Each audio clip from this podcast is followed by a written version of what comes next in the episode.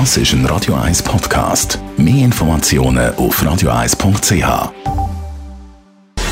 Gesundheit und Wissenschaft auf Radio 1. Unterstützt vom Kopfwehzentrum Irlande Zürich. www.kopfwww.ch Wer intelligent ist, der verdient tendenziell auch mehr. Das hat ein Forscherteam herausgefunden. Das ist jetzt nicht so überraschend. Spannend wird es aber, wenn man die Frage umkehrt. Nämlich, sind die Leute, die sehr gut bezahlt sind, auch automatisch intelligenter als die anderen? Die Gleichung stimmt so scheinbar nicht. Das hat eine Gruppe von Forschern aus Schweden herausgefunden. Sie haben nämlich das Ergebnis von einem Intelligenztest ausgewertet, wo schwedische Männer machen müssen, bevor sie ins Militär gehen. In dem Test geht es um Logikfähigkeiten, um das verbale Verständnis, um räumliche Vorstellungsvermögen und auch um ein allgemeines Verständnis.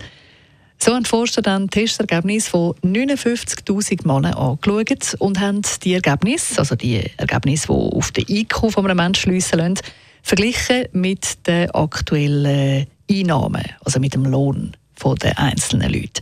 Und das hat dann tatsächlich gezeigt, die, die sehr gut verdienen, die sind tendenziell auch intelligenter.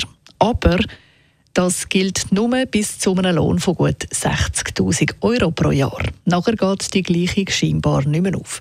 Die Allerreichsten die sagen nämlich laut dieser Studie nicht auch automatisch die intelligentesten.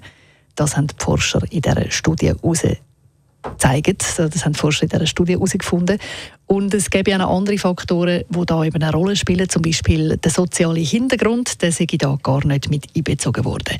Dass die Allerreichsten nicht die intelligentesten sind, das ist also das Ergebnis von dieser Studie. Böse Zungen würden jetzt sagen, man sieht das teilweise auch, wenn man so in die Politik oder in die Wirtschaft schaut oder auch bei gewissen Promis. Aber ich will so etwas natürlich nie sagen.